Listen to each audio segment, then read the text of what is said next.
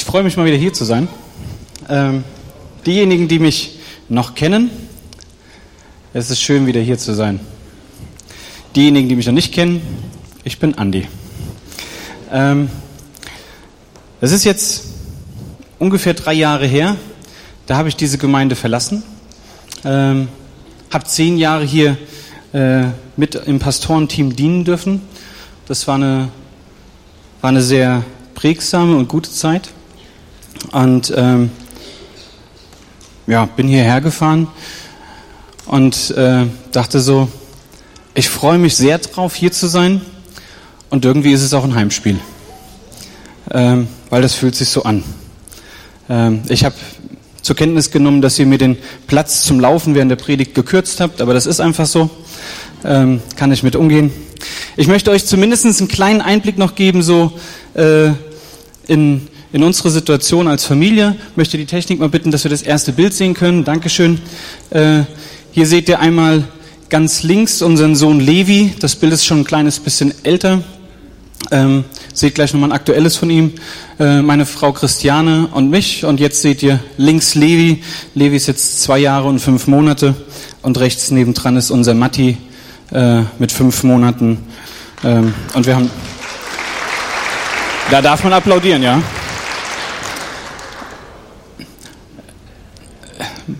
Manchem fachkenntlichen Fußballkenner ist hier das Trikot sofort aufgefallen. Hat sich nichts geändert. Ne? So, wir sind jetzt wieder in Hamburg, ähm, waren ja vorher noch zwei Jahre in Düsseldorf.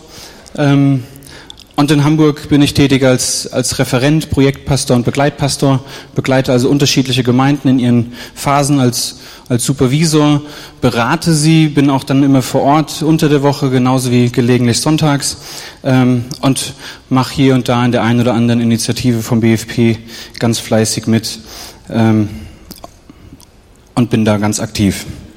So viel mal zu uns, dann wisst ihr ein kleines bisschen mehr, uns geht es gut. Jetzt würde ich gern, bevor wir in die Predigt einsteigen, noch mal kurz beten wollen. Jesus, wir wollen dir Danke sagen für, für dein heiliges Wort, was wir betrachten. Und ich bete, dass du einfach durch, durch deinen Geist redest.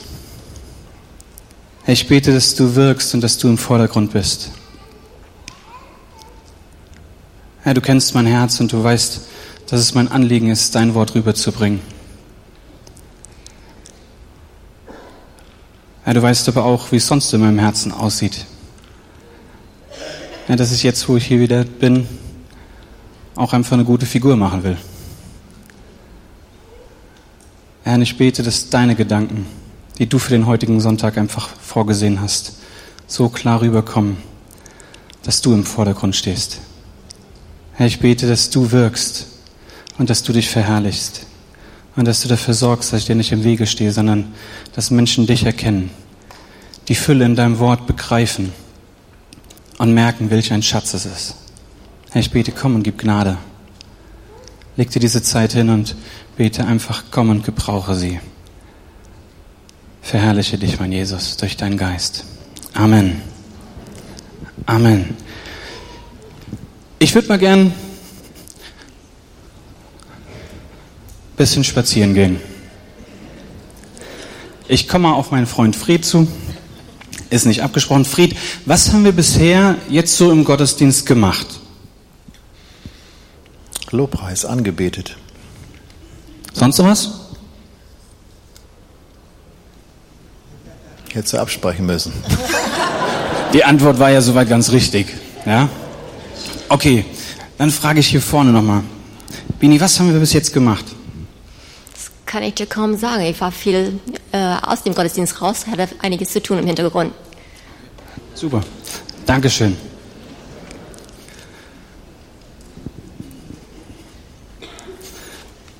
Was haben wir denn bis jetzt hier so gemacht?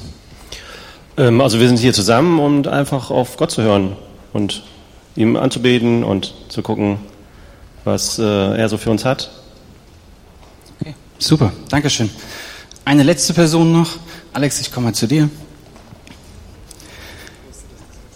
Soll ich lieber deine Frau fragen? Ja. Gut. Angie, was haben wir bis jetzt gemacht? Oh, Andi, ich habe gerade gedacht, hoffentlich fragt er nicht mich. Soll ich lieber deinen Mann fragen? Okay, da stehe ich, mein Mann. Ja, wir hatten Lobpreiszeit gehabt, wir haben Opfer eingesammelt, wir haben Bekanntmachungen gehört, äh, wir haben eine gute Begrüßung gehört von Edu und wir haben unsere Gäste begrüßt und wir hatten eine Zeit, wo wir auf Gottes Stimme gehört haben und wir haben ihn anbetet. Und dann hast du dich vorgestellt. Super, Dankeschön. Okay, jetzt haben wir von vier unterschiedlichen Personen eine kleine Schilderung darüber gehört, was wir bisher gemacht haben. Ich weiß nicht, wie deine Schilderung ausgefallen wäre, wenn ich dir das Mikro hingehalten hätte. Vielleicht hättest du auch im ersten Augenblick gedacht, bitte nicht zu mir. Warum werde ich bestraft dafür, dass ich dich kenne? Ja? Oder wie auch immer. Wie auch immer deine Schilderung gewesen wäre.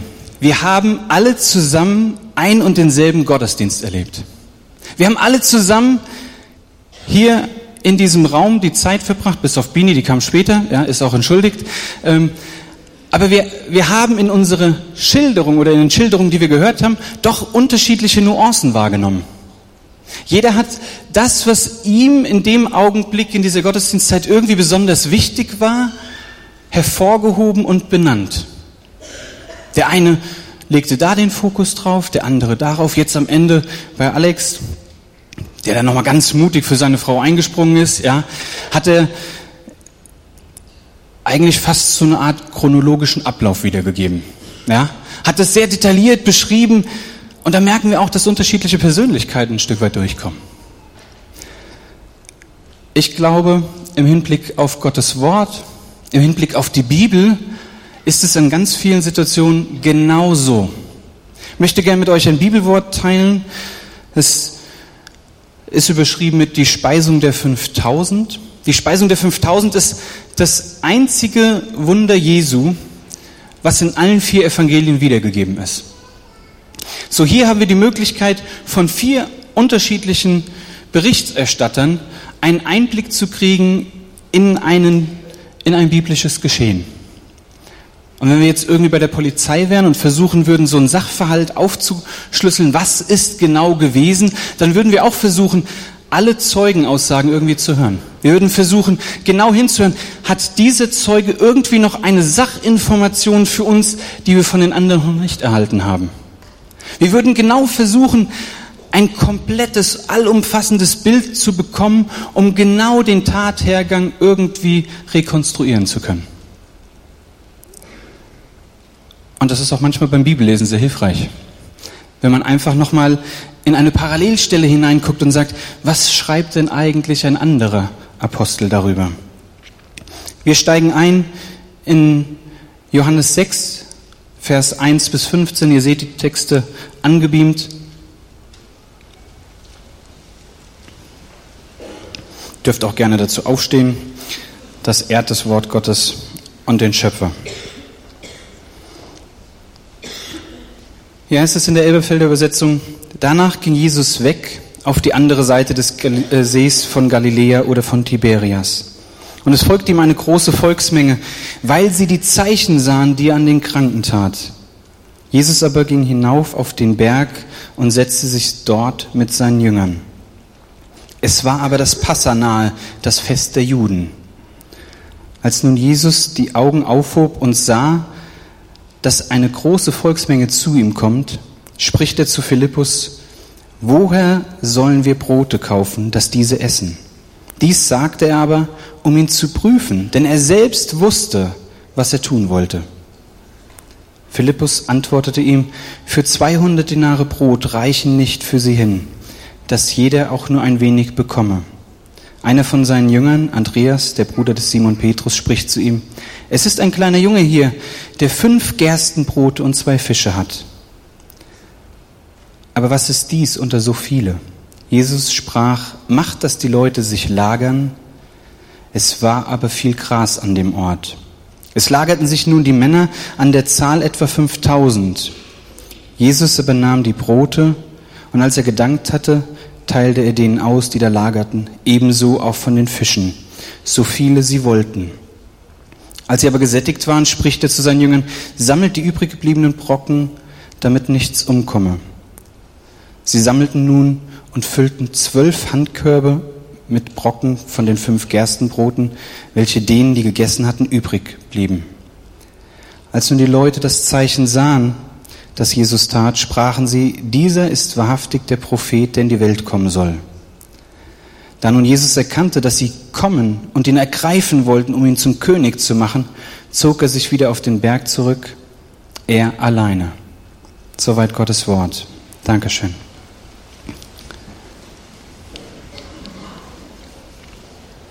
Ich hatte schon erwähnt, dass es mehrere Berichte gibt zu diesem Geschehen. Und wenn wir jetzt so an diese vier Personen denken, die wir hier gerade befragt haben, war von einer Person die Äußerung, wir haben Gott angebetet.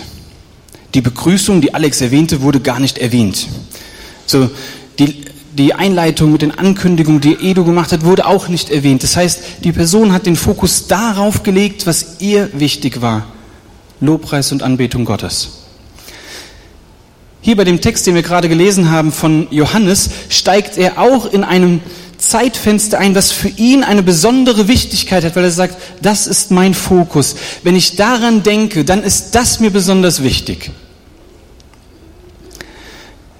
In Matthäus 14, in den Versen 13 bis 21 oder in Markus 6, die Verse 30 bis 44 oder in Lukas 9, 10 bis 17 wird diese Speisung der 5000 auch beschrieben. Nicht zu verwechseln mit der Speisung der 4000, das ist ein anderes Wunder, auch wenn es wieder um Futter geht.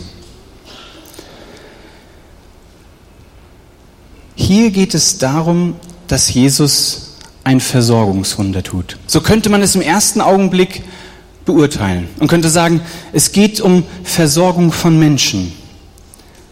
Ich glaube aber, dass das Umfeld dieses Wunders viel größer ist. Ich glaube, dass hier viel mehr drin steckt. Diese Speisung der 5000 ist eigentlich eher so eine Art Einleitung zu dem, was kommen soll. Blicken wir doch mal in die unterschiedlichen Texte hinein und ich werfe das mal so diesen Tathergang ein bisschen intensiver mit ein paar Fakten zusammen. Die Apostel kamen zurück, sie waren unterwegs ohne Jesus. Sie waren unterwegs ohne Jesus und dienten den Menschen und sie lehrten. Sie predigten das Evangelium und sie heilten Kranke. Sie kommen zurück zu Jesus, um Jesus zu berichten, was sie getan haben. So beschreibt es Markus und Lukas in ihren Berichten. Weil da so viele Menschen waren, wollte sich Jesus mit seinen Jüngern zurückziehen. Jesus wollte Zeit für seine Jünger haben, wollte mit ihnen gemeinsam über das, was sie erlebt haben, sprechen. Er wollte ihre Geschichten hören und ihnen als Leiter ein Stück weit spiegeln, das war sehr gut und das ist gut gewesen und guck mal, da kann man vielleicht noch hier und da ein bisschen dran feilen. Er wollte gemeinsam mit ihnen das auswerten. Aber die Menschen kamen und sie wollten Jesus sehen. Die Menschen kamen und wollten von Jesus hören. Die Menschen kamen und wollten erleben, wie Jesus noch mehr Kranke heilt. Die Menschen kamen und wollten erleben, was Jesus noch für Wunder tut. In den Evangelien, in den anderen drei Berichten lesen wir sogar davon, dass Jesus und seine Jünger noch nicht einmal Zeit hatten, weil die Menschenmenge so drängte, sich zurückzuziehen zum eigenen Essen. Noch nicht mal dafür war Zeit. Jesus und seine Jünger sind so bedrängt von den Menschen, dass sie irgendwie sagen, das macht hier keinen Sinn, weißt du, wir ziehen uns richtig zurück. Wir steigen in die Boote, wir fahren über den See drüber und in der Nähe von der Stadt Bethsaida, da werden wir uns niederlassen, da haben wir Gelegenheit. Jesus steigt mit seinen Jüngern in die Boote um rüberzufahren. Und wer von der Geografie her die Gegend kennt, weiß, es ist im Prinzip die Spitze vom See. Und die Volksmenge sieht es. Die Volksmenge realisiert es. Die steigen in die Boote, die fahren darüber. Und weil sie so wissbegierig sind, weil sie so heiß drauf sind, von Jesus mehr zu hören, mehr zu erfahren, sagen sie, Kein Problem. Der See ist nicht groß. Wir laufen am Ufer entlang auf die andere Seite, dort, wo sie anlegen werden. Da wollen wir hin. Wir wollen diesen Jesus erleben. Wir wollen von ihm hören. Wir wollen noch mehr Wunder sehen. Komm, wir gehen los. Es spricht sich also rum. Und während Jesus mit seinen Jüngern auf den Booten ist, um rüber zu schippern, läuft die Volksmenge am Ufer entlang zu dem Ort, wo Jesus hinkommt. In Markus 6,33 und Lukas 9,11 wird es beschrieben, dass die Menschenmasse dem Boot auf dem Landweg folgte. Sie gingen am Ufer entlang, um einfach bei Jesus zu sein. Und nun steigt Jesus aus diesem Boot aus. Jesus steigt aus und hier heißt es, er war innerlich bewegt über die Menschenmasse, weil sie wie Schafe ohne Hirten waren.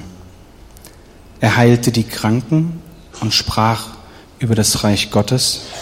Er nahm sich viel Zeit zu lehren.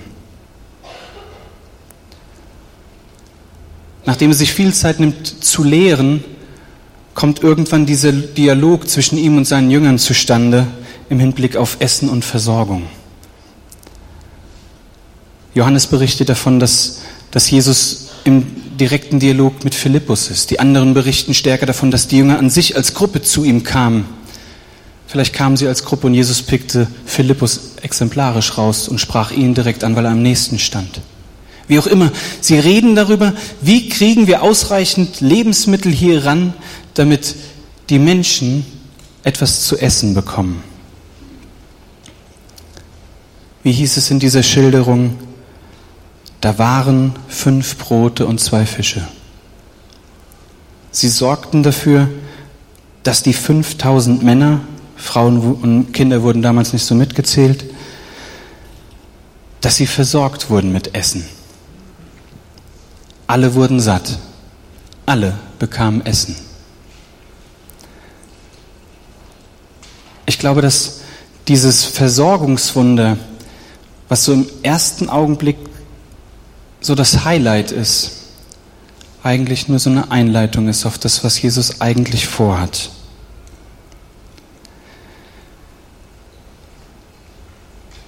In diesem Text, und ich hatte es eben auch schon erwähnt, war die Rede davon, dass Jesus die Menschenmasse sah und er nahm sie wahr wie Schafe ohne Hirten und er war innerlich bewegt.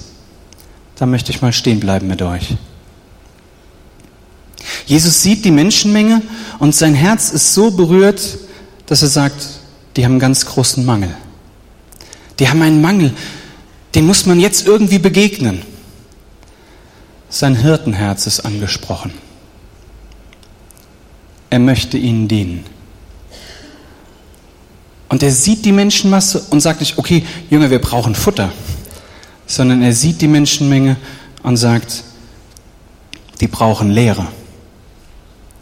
Er nimmt sich viel Zeit, Gottes Wort zu predigen. Er nimmt sich viel Zeit, vom Reich Gottes zu erklären, weil er als Hirte ihr geistlichen Mangel wahrnimmt. Er sieht, was sie brauchen, nämlich Erklärung über das Reich Gottes, wie es funktioniert. Sein Hirtenherz ist der Beweggrund für die Lehre.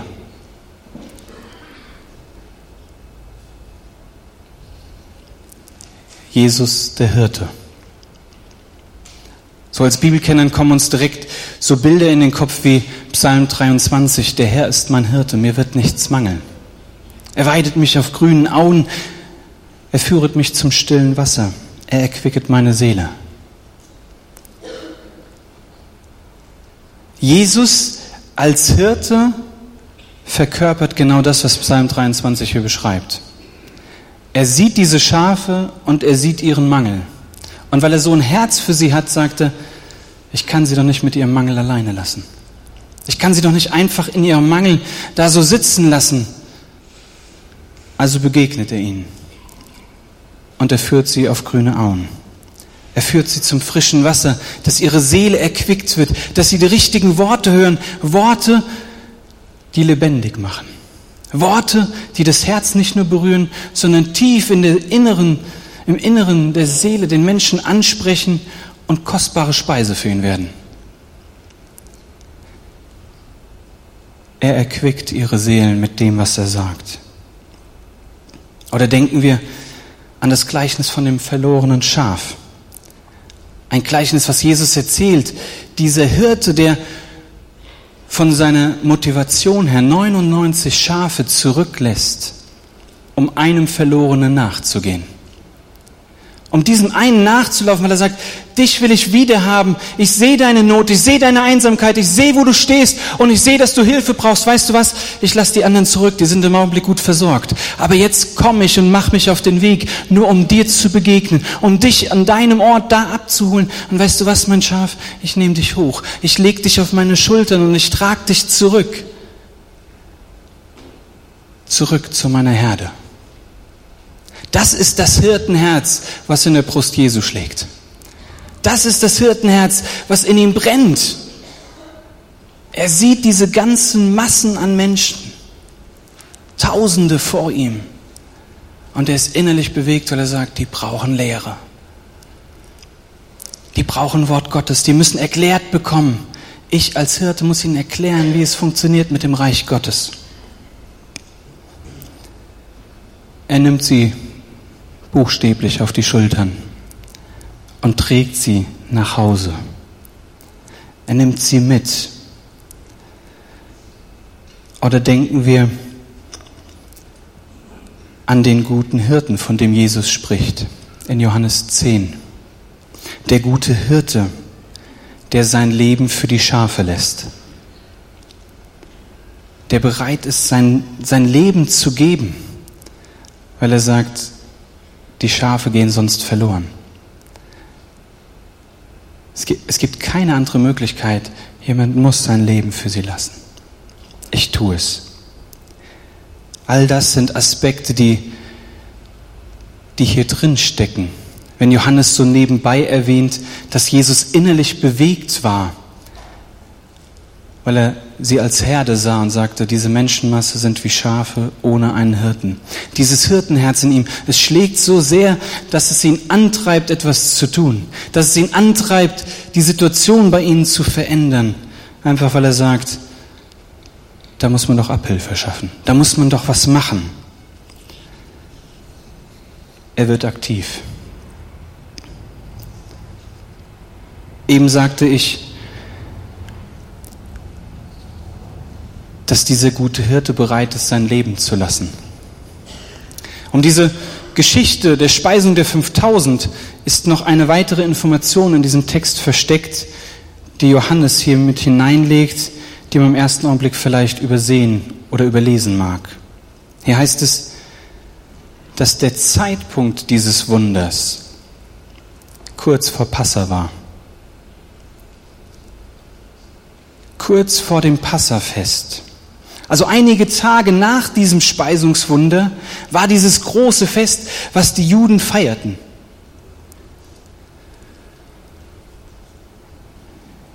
Jesus sieht nicht nur die Schafe, die keinen Hirten haben, sondern als Hirte weiß er auch, zu welchem Zeitpunkt es ist. Und er kennt den Zeitpunkt und weiß, wir als Volk, wir werden uns in wenigen Tagen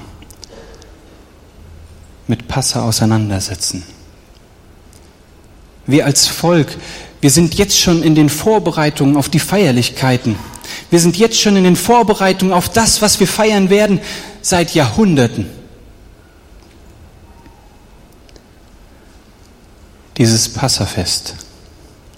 Gott gab ihnen den Auftrag, es jährlich zu feiern, es als Erinnerung jedes Jahr neu zu zelebrieren und nicht zu vergessen werfen wir doch da mal einen Blick drauf.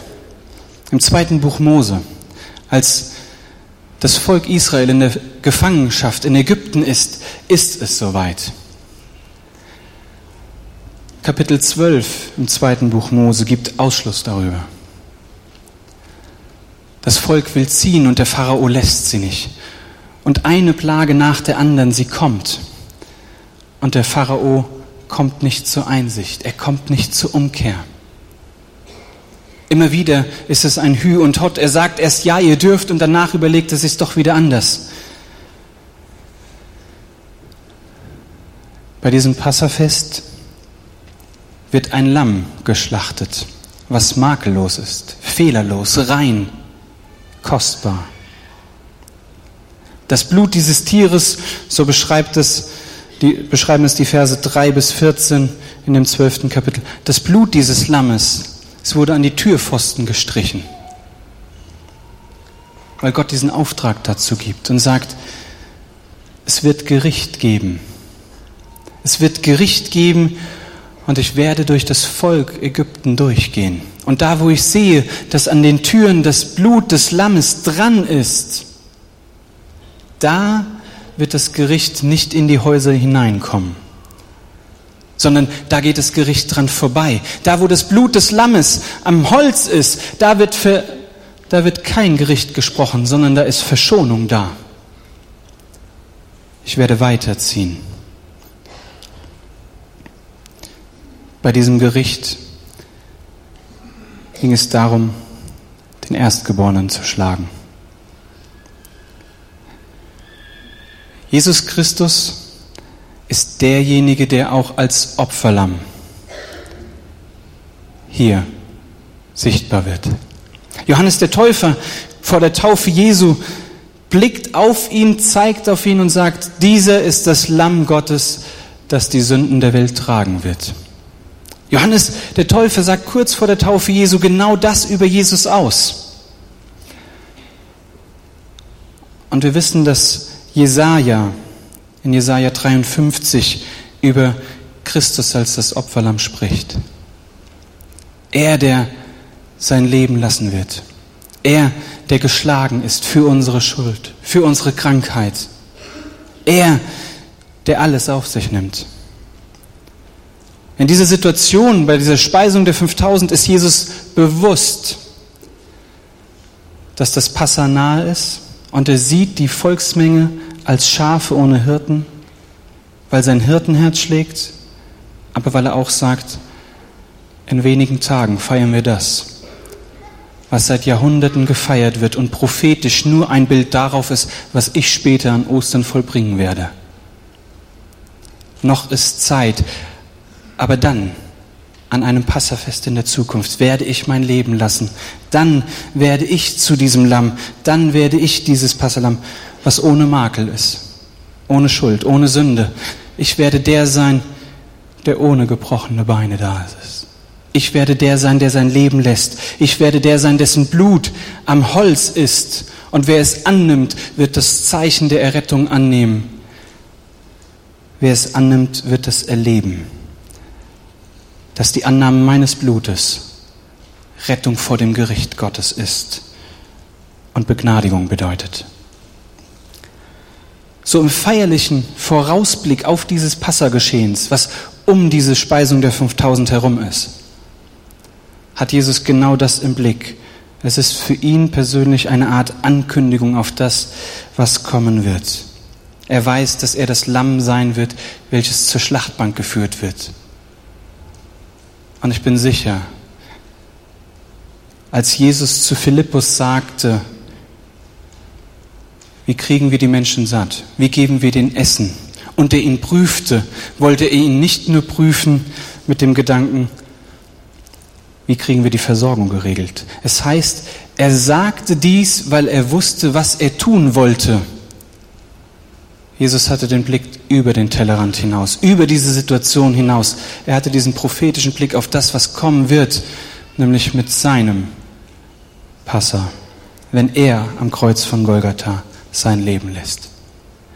Jesus wusste, als er diese Speisung der 5000 durchführte, es ist etwas, was prophetisch reingelegt wird auf das, was ich tun werde. Am Tag drauf, nach dieser Speisung der 5000, nachdem alle satt geworden sind, nachdem alle gut gesättigt nach Hause gegangen sind und staunten über das große Wunder, kommt die Volksmenge wieder zu ihm.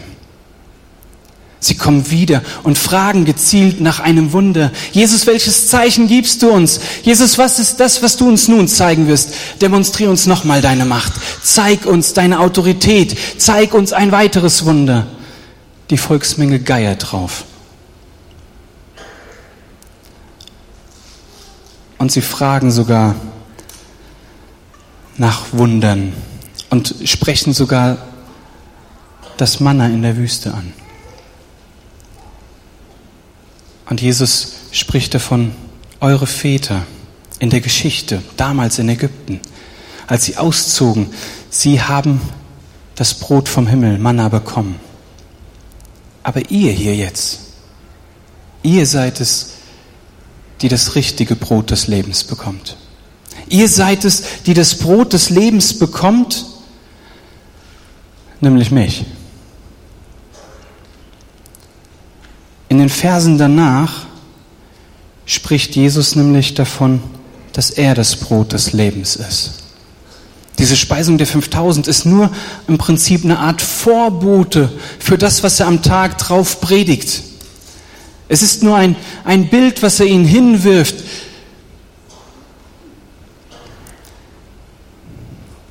Wie so ein kleiner Snack, um richtig Hunger zu machen. Um dann darauf einzugehen, gestern wurdet ihr gespeist und heute seid ihr wieder hungrig. Eure Väter in der Wüste genauso. Sie bekamen damals und sind am nächsten Tag wieder hungrig geworden. Aber wisst ihr was?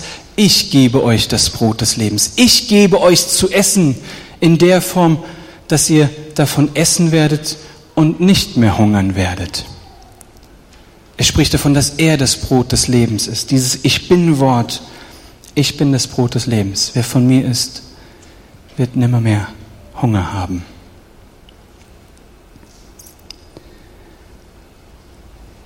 Diese Speisung der 5000 ist im Prinzip nur der Vorbote auf das, was da kommt.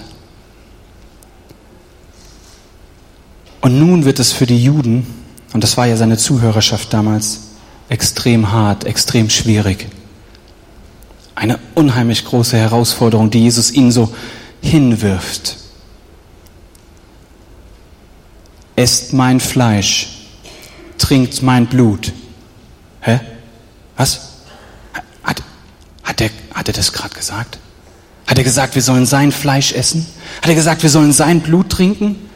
Hä? Das kann er nicht wirklich meinen. Und Jesus spricht davon, er ist das Brot des Lebens. Wer von seiner Speise nehmen wird, wird in Ewigkeit keinen Hunger mehr haben. Der geistliche Hunger, er wird gestillt werden, diese Sehnsucht geistlich gesättigt werden. Sie wird gestillt.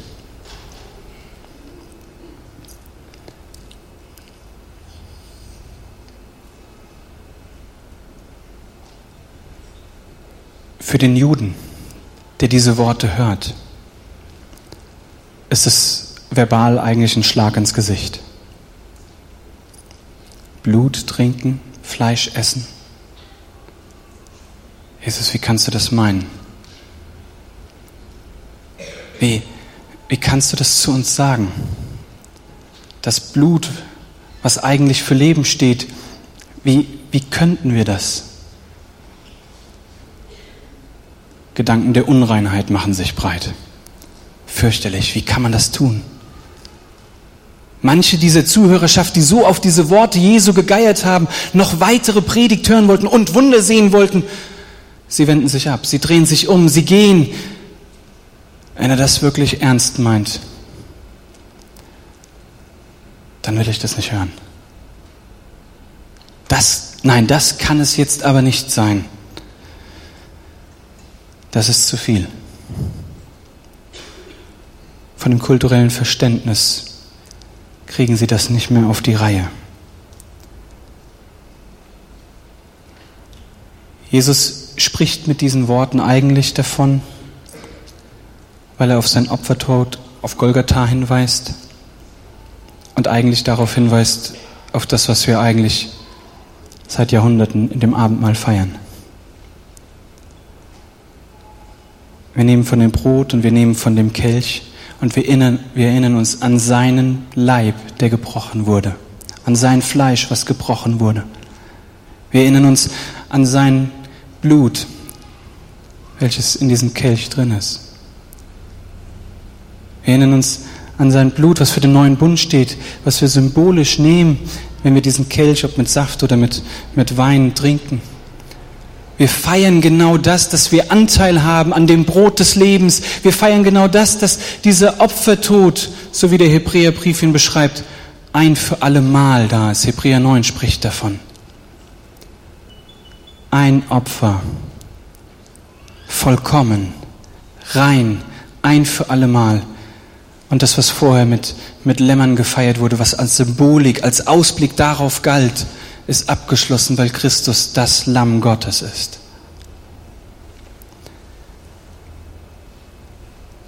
Jesus geht es mit diesen Worten, als diese Zuhörerschaft sich von ihm teilweise abwendet, nicht darum, eine gute Lobbyarbeit zu machen. Es geht ihm nicht darum, Zuhörerschaft einfach nur zu begeistern und mitzureißen und zu gewinnen nach dem Motto, ich will ganz viele Likes haben auf meiner Facebook-Seite. Es geht ihm nicht darum, dass die, dass die Menschen einfach ihm nur nachlaufen, sondern Christus geht es darum, dass sie das Brot des Lebens erkennen als das, was es ist. Und das Erstaunliche ist ja, Jesus geht es nicht darum, dass Leute einfach nur hinterhergehen, sondern es geht darum, dass sie das umsetzen, was er sagt. Jesus als derjenige, der als Hirte vorangeht, er ist derjenige, der die Regeln festlegt. Er ist derjenige, der sagt, wie es funktioniert in seinem Reich. Und wir, die wir nachlaufen dürfen, sind diejenigen, die folgen. Selbst wenn es Herausforderungen bedeutet. Selbst wenn es mir gedanklich irgendwie den Verstand springt, wenn Christus einen Weg einschlägt, dann ist mein Job doch einfach Nachfolge. Zu befolgen, Gehorsam.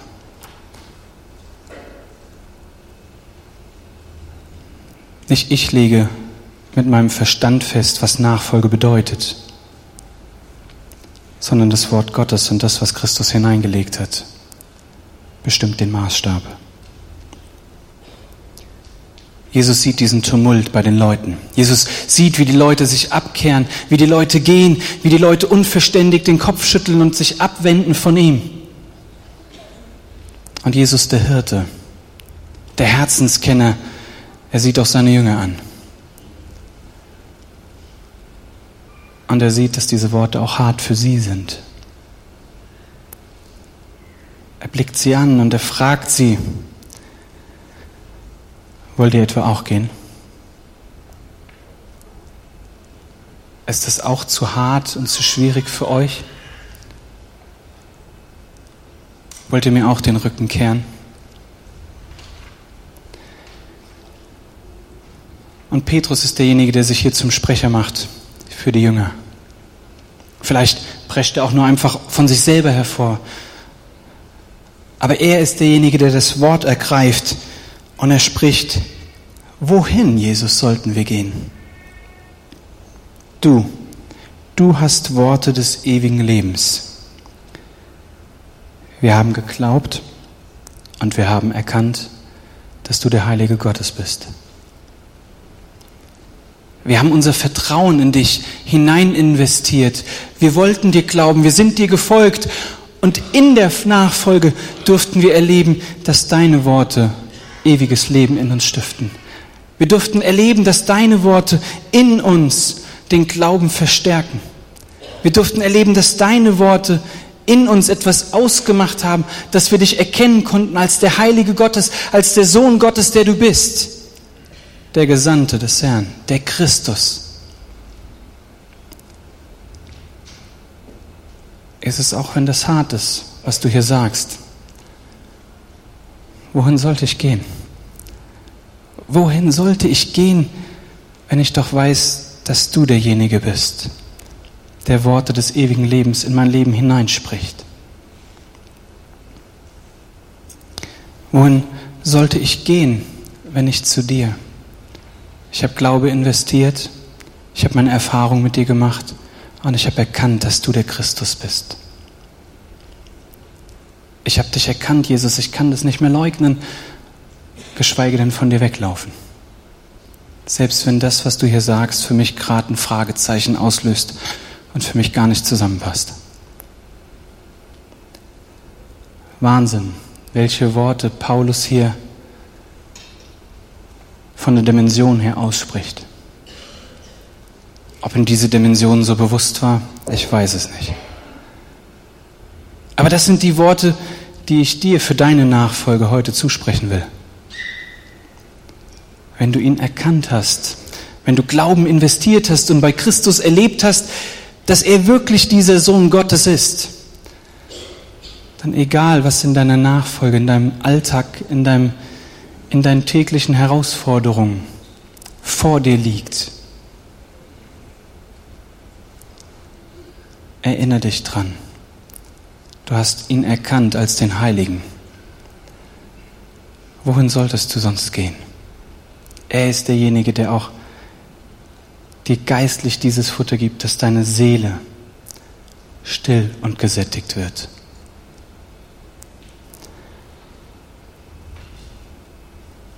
Ich glaube, dass diese Speisung der 5000 als Wunder nur so ein Eckpfeiler ist, den Gott reinhämmert und sagt, guck mal, hier ziehen wir noch mal kurz ins Alte Testament, in unsere Geschichte hinein. Hier ziehen wir noch mal ins Neue Testament, in den Ausblick, was kommen wird. Und er legt etwas hinein, was du und ich erfassen dürfen. Weil all dies ist hier mit dieser Speisung der 5000 verknüpft. All dies sind hier und da Hinweise, die genau in diese Richtung deuten. Ich will dir heute Morgen sagen,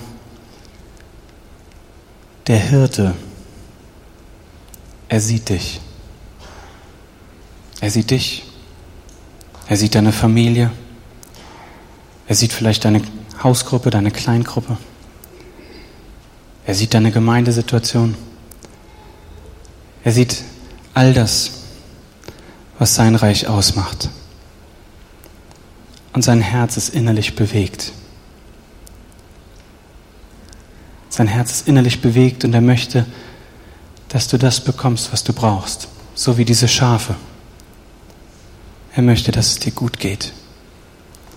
Er möchte, dass du ausreichend Lehre bekommst, damit du geistlich gesättigt wirst.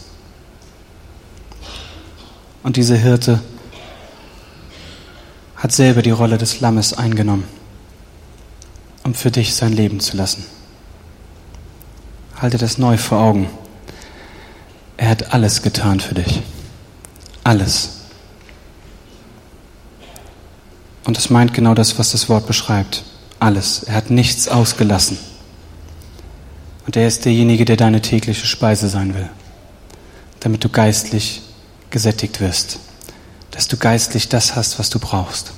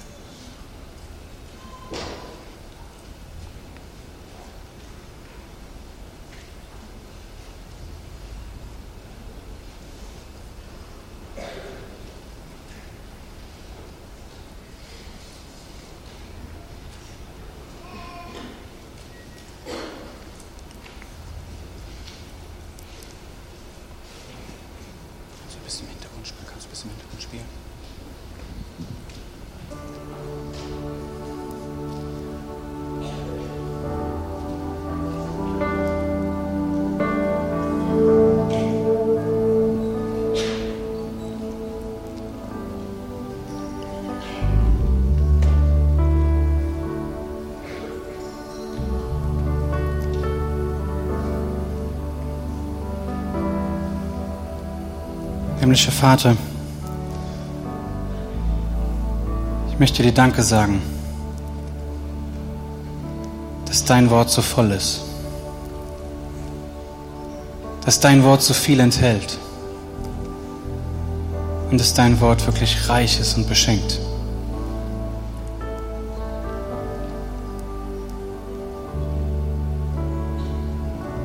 Herr, ich bete, dass jeder Einzelne, der hier ist, dich, Jesus, neu als den Hirten wahrnimmt. Und wie auch immer die persönliche Situation aussehen mag,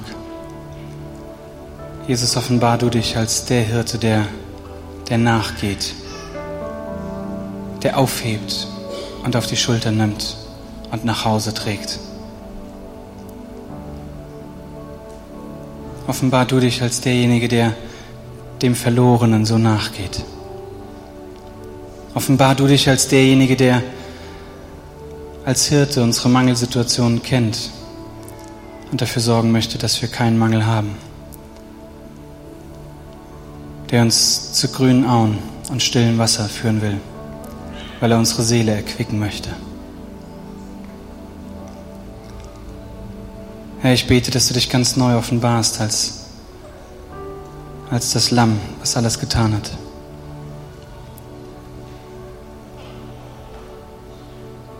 Jesus, du hast gelebt mit diesem Gedanken, zu leben, um zu sterben.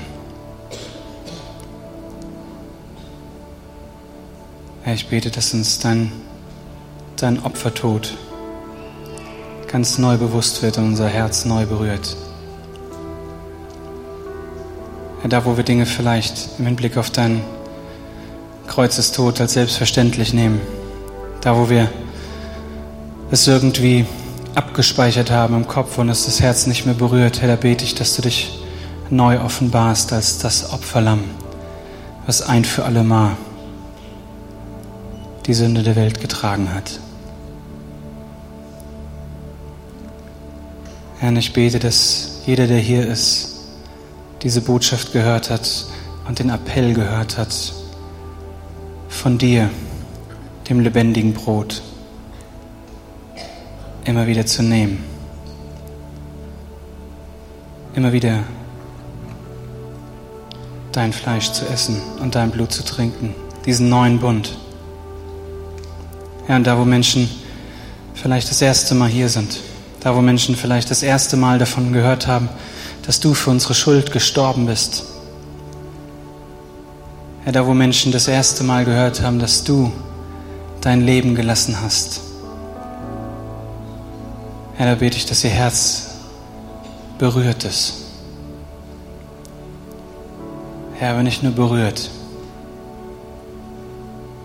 sondern Herr, ich bete, dass sein Same hineingelegt ist, der aufgeht. Herr, ich bete, dass Menschen fragend werden und mehr über dich hören wollen. Herr, dass Menschen sich danach ausstrecken, dich kennenzulernen.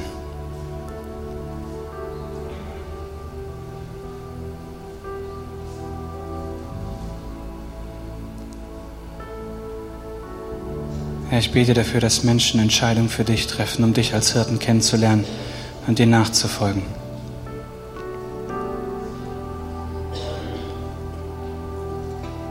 Herr, ich bete, dass das, was du in die Herzen hineingelegt hast, weiter aufgeht.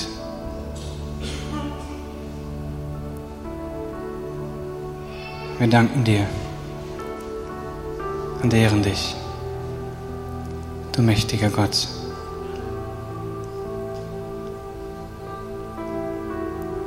Amen. Da, wo Sie vielleicht dieses, von diesem Opfer Jesu das erste Mal gehört haben, da, wo Sie vielleicht zuvor noch nie damit konfrontiert wurden, möchte ich Sie ermutigen, auf Menschen hier in der Gemeinde zuzugehen. Kommen Sie mit Menschen ins Gespräch über das, was Jesus für Sie tat. Und Sie können heute ihn kennenlernen als den Hirten, als ihren Hirten, der alles für sie tat. Ich wünsche Ihnen Gottes Segen. Amen.